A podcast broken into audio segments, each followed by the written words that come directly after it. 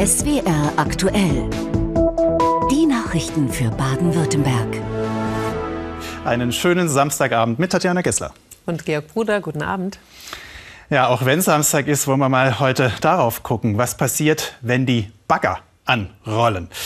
Dann freut das meist diejenigen, die schon darauf warten, dass hier endlich Mauern hochgezogen werden und Neues entsteht. Andere wiederum sind skeptisch. Denn der Platz in Baden-Württemberg ist nun mal begrenzt. Und wo neue Wohn- oder Industriegebiete entstehen sollen, muss die Natur weichen. Flächenfraß, sagen Naturschützer.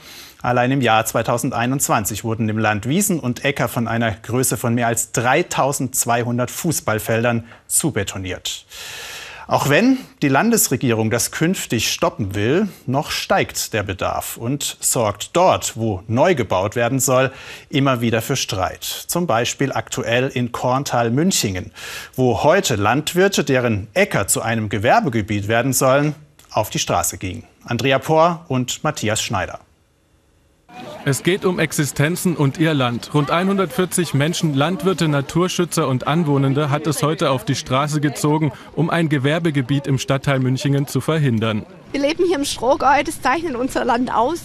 Und das sollten wir bewahren. Wir haben genug Gewerbegebiete. Also, und die guten Böden, wie wir schon gehört haben im Strohgäu, die sollten wirklich für mehr für äh, Weizen, Dinkel, Roggen und alles, was wir brauchen zum Essen verwendet werden und nicht für Gewerbe. Damit ist der Streit um das Bauvorhaben hier eines von vielen Beispielen im Land, wo Naturschutz und landwirtschaftliche Interessen auf wirtschaftliche Vorhaben treffen. In Korntal-Münchingen geht es um 15 Hektar Ackerland. 15, gut 15 Hektar können wir rund 1500 äh, Menschen, Bürgerinnen und Bürger mit Nahrungsmitteln versorgen, wenn wir jetzt hier zum Beispiel Brotgetreide anbauen würden. Außerdem ist ein Stück weit ein Naherholungsgebiet. Die Stadt möchte aber mit einem neuen Gewerbegebiet Haushaltslöcher stopfen. Wir haben derzeit ein strukturelles Defizit im Haushalt von etwa 3 Millionen Euro und es wird auch auf absehbare Zeit so bleiben. Das heißt, wir müssen schauen, wie wir dieses Defizit wieder verringern bzw. eliminieren und ins Gegenteil verkehren. Gegner befürchten den Anfang von weiterer Versiegelung und Landverbrauch, wie es auch in anderen Städten im Land passiert sei. Laut Naturschutzbund werden jährlich in Baden-Württemberg Flächen von gut 1800 Fußballfeldern versiegelt. Wir sind gegen das Gewerbegebiet, weil hier zu viel verloren geht. Und das, was die Stadt sich davon erwartet an Einnahmen, muss man einfach abwägen gegen das, was dabei verloren geht. Die Stadt möchte sich allerdings nicht geschlagen geben. Sie möchte, wie bei anderen Projekten auch, einen Ausgleich zu den versiegelten Flächen schaffen. Wir haben hierfür mit dem Gemeinderat äh, in mehreren Workshops und auch mit internationaler äh, Unterstützung von Experten äh, Nachhaltigkeitsrichtlinien erarbeitet, die betreffen Dimensionen wie die Mobilität, die Energieversorgung, die Wasserwirtschaft, die Versiegelung, die Biodiversität und ähnliches. Es ist sehr umfangreich, das Paket. Um die Gegner umzustimmen, plant die Stadt kommendes Wochenende einen sogenannten Infomarkt. Ob das reicht, die Demonstrierenden zu überzeugen, den Dialog wollen diese zumindest auch suchen. In diesem Jahr sollte es endlich mal wieder klappen mit ein bisschen Alaska-Feeling im Schwarzwald. Wenn die Teams ihre Huskies vor die Schlitten spannen und mit bis zu 40 Sachen durch die Wälder pesen. Die Veranstalter des Schlittenhunderennens in Todtmoos waren auch zuversichtlich, dass es klappt, nachdem sie drei Jahre in Folge absagen mussten. Corona war ein Grund und dass der Winter im Schwarzwald inzwischen eben alles andere bringt als Alaska-Feeling. Und so hat die Schneedecke auch in diesem Jahr nicht gereicht. Denn es ist zwar überall weiß zwischen Feldberg und Belchen, aber das reicht nicht, dass die Hunde auch wirklich gegeneinander rennen können. Ganz absagen wollten sie das lang geplante Wochenende dann aber doch nicht und haben aus dem Rennen der Schlittenhunde ganz einfach ein Treffen gemacht. Dorothea Dörner.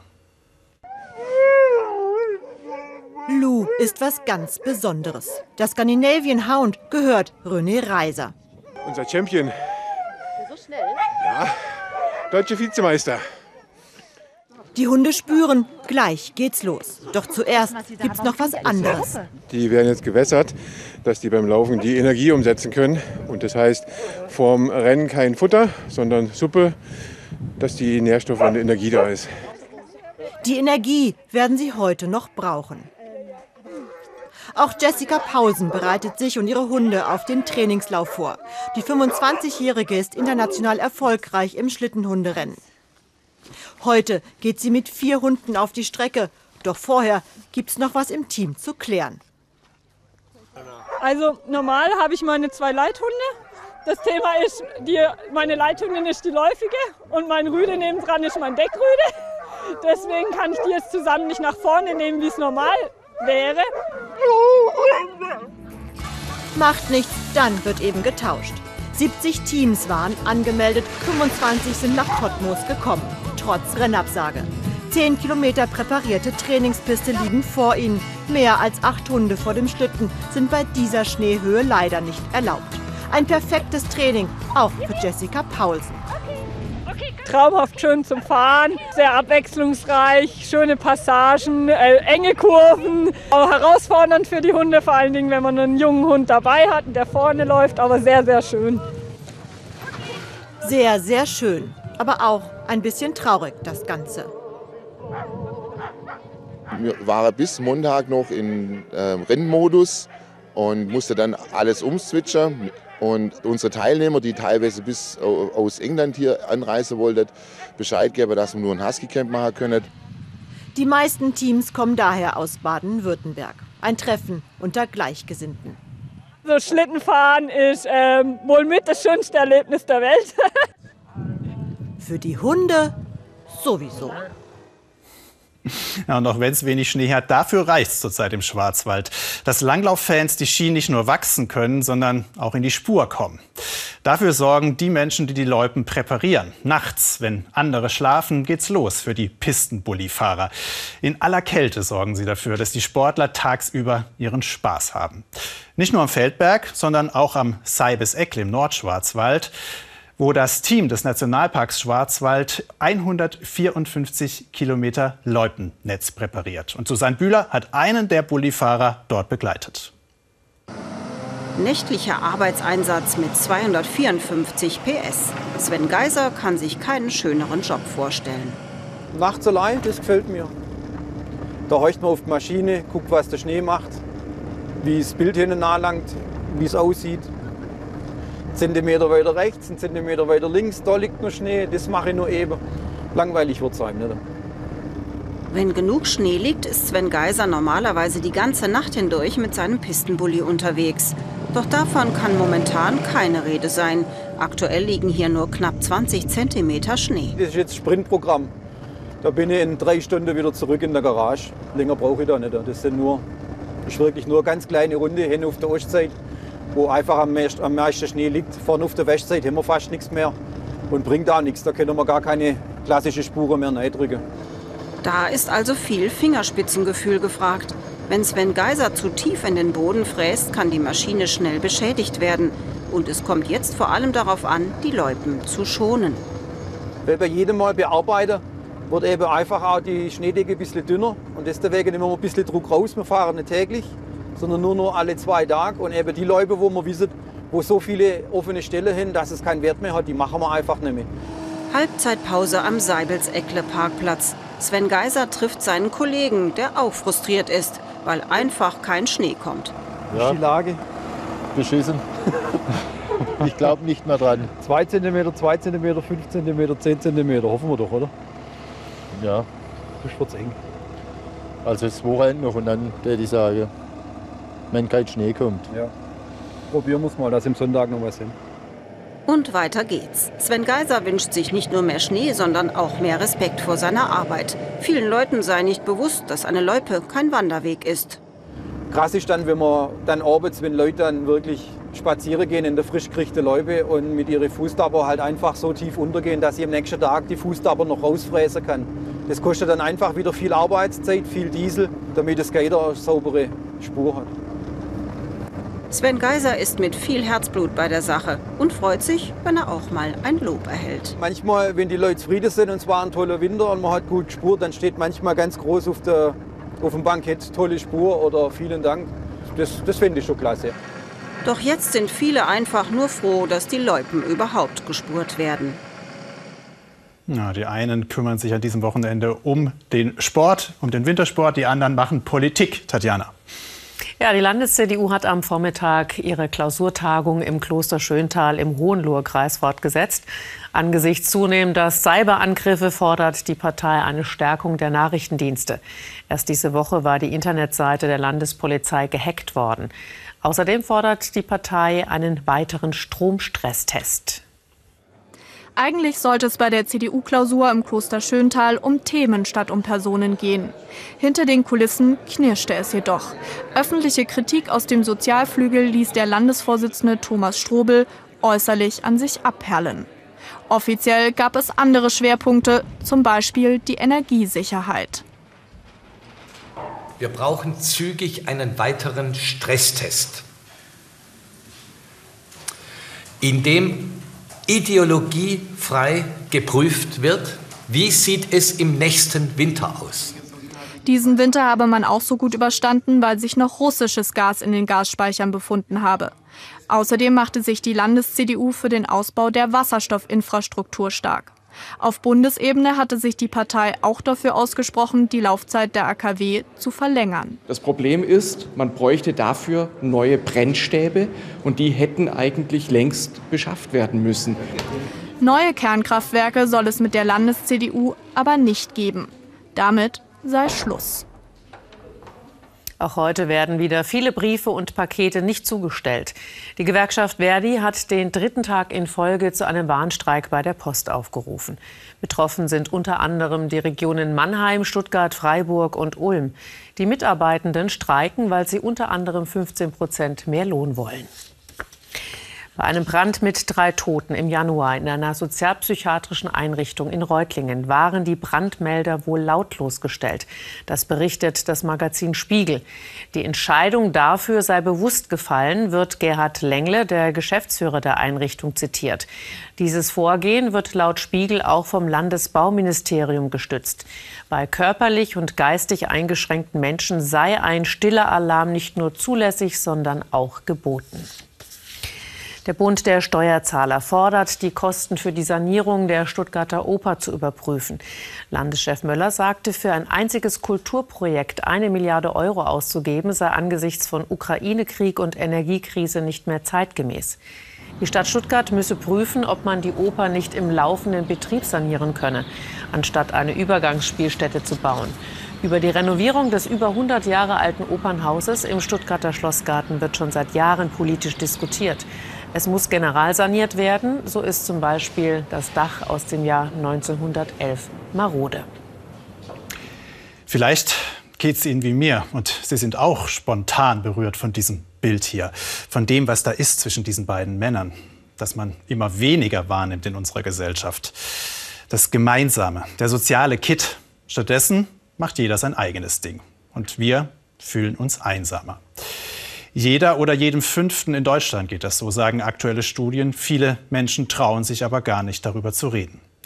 Deshalb fordern Sozialverbände, dass die Politik hier dringend was tun muss. Ob das der zuständige Minister in Baden-Württemberg genauso sieht, hat Hanna Vogel gefragt und stellt uns auch eine Frau vor, die über ihre Einsamkeit spricht. So beginnen die guten Tage für Theresia Imhof mit einem gemeinsamen Frühstück. Imhof wohnt allein, fühlte sich nach dem Tod ihres Mannes oft einsam. Fünf Tage die Woche kommt die 83-Jährige inzwischen in die Stuttgarter Tagespflege Preforster Straße. Ja, da bin ich froh, dass ich bei den anderen bin. Gell? dass ich nicht so alleine zu Hause rumsitze. Das ist nicht schön. Am Wochenende hat die Tagespflege zu. Dann kann Theresia Imhof nicht mit den anderen frühstücken und niemand liest ihr vor.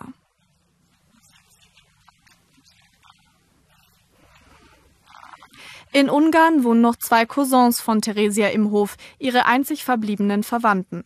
Aber auch viele ältere Menschen mit Angehörigen sind oft allein. Das Problem ist halt im Vergleich zu früher, ähm, wir haben eine schnelllebrige Gesellschaft. Sprich, Angehörige haben meistens keine Zeit mehr, sich äh, zu Oma oder Opa zu setzen und äh, Gesellschaft zu leisten. Somit ähm, ist die Vereinsamung gerade bei den älteren Menschen ähm, deutlich vorangeschritten. Umfragen zeigen aber auch, Einsamkeit hat nichts mit dem Alter zu tun. Gerade die Corona-Pandemie habe das Problem noch verschärft, sagen Expertinnen und Experten. Für die Stiftung Patientenschutz ist Einsamkeit momentan die größte Volkskrankheit. Sie kann auch zu Herzerkrankungen, Schlaganfällen oder Diabetes führen. Theresia Imhof hat immerhin noch ein paar Freunde, die sie ab und zu besucht. Das Schlimmste ist für sie? Die Angst, dass man alleine bleibt, dass man niemand mehr hat. Dass einen die Freunde vielleicht auch noch verlassen. Die Sozialverbände sehen beim Thema Einsamkeit auch die Politik gefordert. So wie wir für andere Themen Beauftragte haben, sollte es auch für das Thema Einsamkeit Beauftragte geben, die das lebendig halten als ein gesamtgesellschaftliches Thema, das wir nicht aus dem Blick verlieren dürfen. Ein Vorschlag, von dem Sozialminister Lucha nicht viel hält. Wir haben schon zigtausende Einsamkeitsbeauftragte, nämlich wir alle selbst. Gleichzeitig haben wir viele Institutionen und Einrichtungen, die auch auf die Menschen aufmerksam werden, allen voran in unseren Projekten um die Quartiere. Durch die entstehen Orte mit Nachbarschaftshilfen, Seniorencafés oder auch Dorftreffs. Theresia Imhof hat für sich eine andere Lösung gefunden. Menschen, die ihr Halt geben. Und ich freue mich jetzt auf einen Gast hier im Studio, Martina Rudolf-Zeller. Sie leiten die Stuttgarter Telefonseelsorge. Danke, dass Sie hier sind. Guten Abend. Guten Abend. Ja, wir haben es gehört. Volkskrankheit, Einsamkeit. Wie oft rufen denn bei Ihnen Menschen bei der Telefonseelsorge an? Die Zahlen lassen aufhorchen. 26 Prozent aller Menschen, die sich bei uns melden, bei der Telefonseelsorge, berichten von dem Gefühl der Einsamkeit und der sozialen Isolation. Und das sind nicht nur ältere Menschen, haben wir gerade gehört. Nein, die Jüngeren melden sich oft per Mail und Chat, also online, und berichten eben von wenig Kontakt, wenig Gelegenheit, sich zu treffen, Online-Schule oder Online-Unterricht und das macht es alles ein bisschen schwierig. Wie können Sie denn da helfen bei der Telefonseelsorge, weil Sie im Grunde ja auch nicht vor Ort sind, sondern da auch eine gewisse Distanz da ist? Mhm. Wir sind ein niederschwelliges Angebot. Das heißt, bei uns kann man sich melden, ohne die, ohne die Scham zu spüren. Das heißt, ähm, es ist leicht, bei uns anzurufen und ganz klar darüber zu sprechen. Anonym, genau. Darüber zu sprechen hilft immer. Und äh, raus aus dem Autopilot, das ist auf jeden Fall ganz wichtig. Was sind da für Mitarbeiterinnen und Mitarbeiter, die dann diese Anrufe entgegennehmen? Es sind Ehrenamtliche, die qualifiziert werden und Tag und Nacht zur Verfügung stehen für Menschen in Not da sind für Menschen, ja. auch die einsam sind, auch natürlich andere Probleme haben. Absolut. Jetzt sagt Sozialminister Manfred Lucher bei uns im Film, es werde genug getan und wir alle als Gesellschaft seien da gefragt. Hat er recht? Ja, er hat recht. Andererseits, wenn Minister Lucha uns verspricht, dass er alle sozialen Institutionen finanziell gut unterstützt, dass wir arbeiten können, dann schaffen wir das auch, dass wir da sind für alle Menschen in Not und Krise und die auffangen können. Das heißt, sie werden nicht gut unterstützt? Die Telefonseelsorge bekommt vom Land keine Unterstützung. Und das wünschen Sie sich? Ja, das wäre schön. Weil Sie dann doch eben nicht nur, Sie haben viele Ehrenamtliche, aber dann doch auch eben hauptamtliche Hilfe da brauchen. Hauptamtliche, aber wir könnten noch mehr Leitungen öffnen und wären dann noch mehr erreichbar für die Menschen. Sagt Martina Rudolf-Zeller von der Stuttgarter Telefonseelsorge. Vielen Dank, dass Sie am Samstag hier waren. Ich danke Ihnen. Ja, und wenn Sie zu Hause jetzt das Gefühl haben, dass Sie Hilfe brauchen, dann ist die Telefonseelsorge natürlich für Sie da rund um die Uhr erreichbar. Sie finden den Kontakt im Internet unter www.telefonseelsorge.de. Ja, und wir kommen jetzt zu einem ganz anderen Thema. Ein Hallenbad, auf das Schwimmerinnen und Schwimmer in Stuttgart lange warten mussten. Ein Sportbad mit einem 50-Meter-Becken. Das einzige in der Landeshauptstadt und deshalb hart umkämpft bei Schulen, Vereinen und Leistungssportlern. Der Zeitplan fürs Training und Wettkämpfe ist eng getaktet. Auch die Heimspiele der drei Wasserball-Bundesliga-Vereine in der Region Stuttgart werden hier angepfiffen. Und da hatte das Bad in dieser Woche sogar seine internationale Premiere. Die Wasserballer aus Ludwigsburg hatten ein spanisches Top-Team zu Gast. Und wir wollten bei diesem Anlass mal wissen, wie es sich so spielt im neuen Stuttgarter Bad.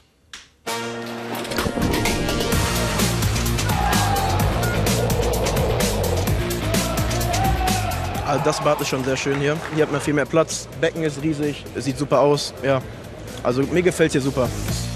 Ein Materialmix aus Beton, Stahl, Holz, Glas. Das Sportbad Neckarpark. Das neue Zuhause der Ludwigsburger Wasserballer mit ihrem Chefkümmerer Dieter Scheidle. Der Wohlfühlfaktor stimmt. Tolle Technik mit zwei großen Becken, mit Hubboden, absenkbar, teilbares Becken. Also tolle Voraussetzungen. Das mit dem Heimvorteil hat ein paar Tücken. Die Ludwigsburger müssen alles Nötige hier nach Cannstatt mitbringen, um das Sportbad bei jedem Heimspiel mit Fahnen und Flaggen schön zu dekorieren. Es gibt viel zu tun, auch für die Profis in Sachen eigener Kabine. Also eigentlich sollte was frei sein, was auch immer. Habe ich alles voll. Ein paar Damen. Bei Damen kann ich jetzt mal nicht reinschauen. Endlich, auch für die Herren eine kuschelig kleine Umkleidekabine, allerdings noch kein freies Becken. Die Verteilung der offiziellen Wasserzeiten ist streng, die Ludwigsburger Wasserballer doch seltene Gäste. Die Jungs, die trainieren eben zehnmal die Woche und davon können sie halt nur einmal hier trainieren. Das ist natürlich schon etwas ein Nachteil. Training aufs große Feld ist immer besser, aber wir wollen trotzdem uns nicht beklagen und das Beste draus machen. Trotz teurer Sportbadmiete gilt, schön locker bleiben und auch als Außenseiter an die eigene Power glauben. Denn der spanische Gegner, mit Nationalspielern gespickt, ist haushoher Favorit bei der historischen Wasserballpremiere von Ludwigsburg. 300 Zuschauer sehen coole Action.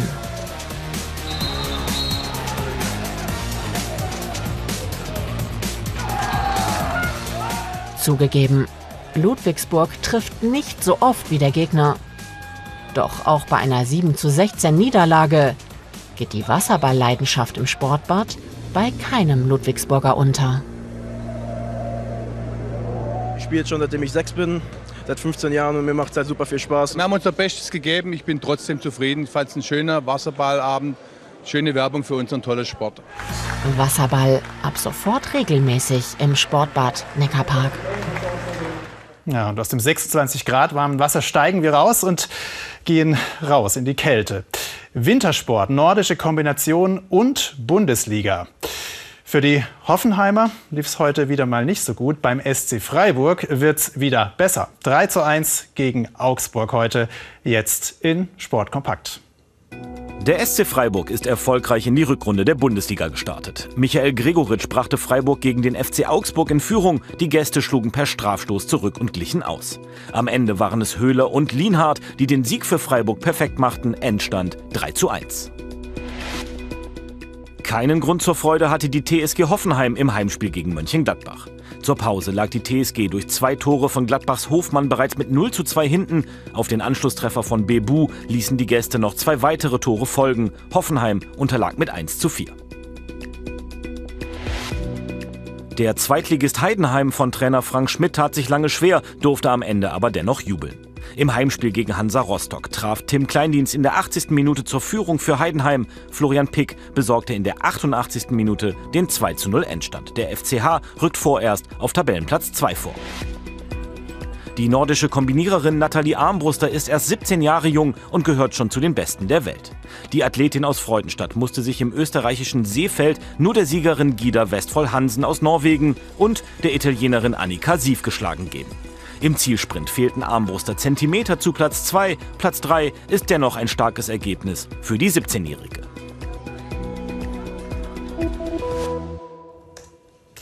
Und jetzt aufgepasst, hier fliegen Pfeile.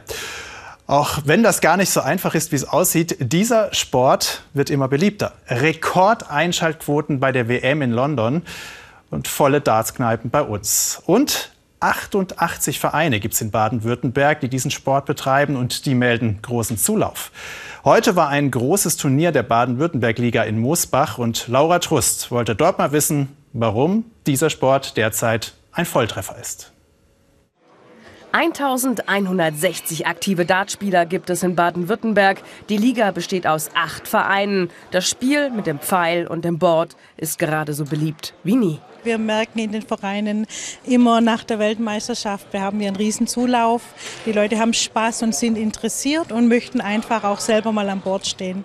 Hier in Mosbach wird an 20 Dartscheiben gespielt und zwar den ganzen Tag. Das Team in Gold, der Tabellenführer, ihr Name Dart Force One. Die heutigen Favoriten treffen auf die Underdogs, die abstiegsgefährdeten Spieler von gegen die Drück Sandhausen in den grünen Trikots. Jeder Verein hat acht aktive Spieler. Zuerst gibt es Einzelduelle, danach die Doppel. Für das Team in Grün wäre ein Sieg heute extrem wichtig. Wir wollen Punkte einfahren, wir müssen Punkte einfahren. Ja, unser Ziel ist einfach von drei Spielen mindestens drei bis vier Punkte, sechs wären schön, heute zu erreichen. Thorsten Speer und sein Team haben was dagegen. Spielmodus von 501 runter, bis ein Spieler drei Spiele für sich entschieden hat. Und warum eigentlich Darts? Die einen spielen Fußball, die anderen äh, Handball, Billard, manche stricken. Wir spielen halt Dart und äh, es macht uns Spaß, die Gemeinschaft hier so unterwegs zu sein auf solchen Turnieren, ähm, gemeinsam erfolgreich zu sein oder halt auch mal nicht. Thorsten hat sein erstes Duell leider verloren. Die Punkte gehen an die Underdogs aus Sandhausen. Und Jens Rimmel am anderen Board, der schafft es ebenfalls, sein Spiel zu gewinnen. Ich habe dann über das Spiel dann doch zurückgekämpft, dann auch knapp noch mit 3 zu 2 gewonnen. Die gegen die Drücksandhäuser gewinnen also das Duell gegen die Dart Force One souverän, aber unerwartet. Und die Spielleiterin hat noch was auf dem Herzen. Eine Aufforderung an alle Frauen, traut euch, steht ans Board und versucht es einfach. Ran ans Board, die 88 Vereine in Baden-Württemberg freuen sich über jeden Neuzugang. Ja, vielleicht sollten wir hier auch mal überlegen, ob wir nicht hier so eine Scheibe aufhängen. Mehr zum Sport in Baden-Württemberg finden Sie übrigens wie immer unter swr.de-sport. Ja, und wir haben auch ins Schwarze getroffen. Die Sendung geht pünktlich zu Ende. Es gibt noch ein paar Lichtblicke. Morgen schiebt sich endlich mal wieder die Sonne durch die Wolken, wie Carsten Schwanke Ihnen jetzt gleich sagt. Und nach der Tagesschau gibt es heute Abend einen kleinen Ausflug in die 80er. Ja, da gibt es viel Musik und nochmal Nachrichten. 21.45 Uhr mit Tatjana und morgen Abend natürlich wie immer 18 Uhr auch mit Tatjana Gessler. Schönen Abend Ihnen. Machen Sie es gut.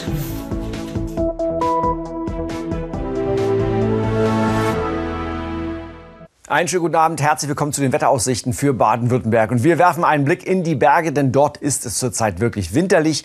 Dort liegt eine geschlossene Schneedecke, wie wir hier auf dieser Karte sehen. Und zwar vor allem im Schwarzwald, auf der Alp, aber auch im Allgäu. Und zwar hier, wo es blau ist, haben wir mehr als fünf Zentimeter Schnee. Genau Schneehöhen gemessen heute Morgen um 7 Uhr sehen so aus, Allzu viel ist es nicht. Selbst auf den Feldberg sind es nur 22 cm.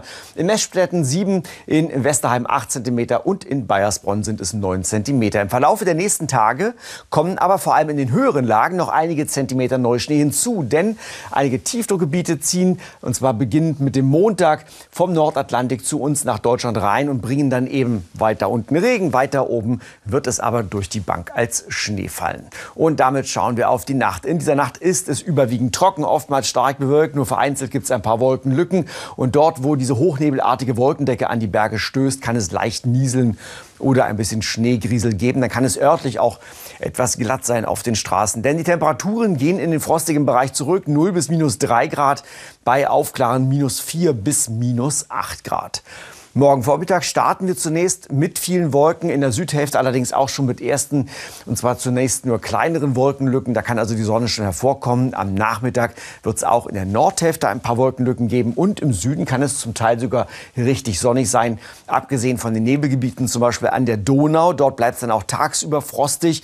Minus ein Grad zum Beispiel rund um Ulm. In den höheren Berglagen gibt es auch leichten Frost, aber weiter unten steigen die Temperaturen auf zwei bis drei Grad plus. Der Wind weht dazu aus südwestlichen Richtungen und er weht meistens nur schwach. Zu den weiteren Aussichten am Mittwoch und am Montag. Das sind die beiden Tage, wo wir wechselhaftes Wetter bekommen. Immer wieder Schnee oder Schneeregenschauer. Es kann auch vereinzelt glatt werden. Ansonsten in den tieferen Lagen steigen die Temperaturen auf bis zu 7 Grad plus.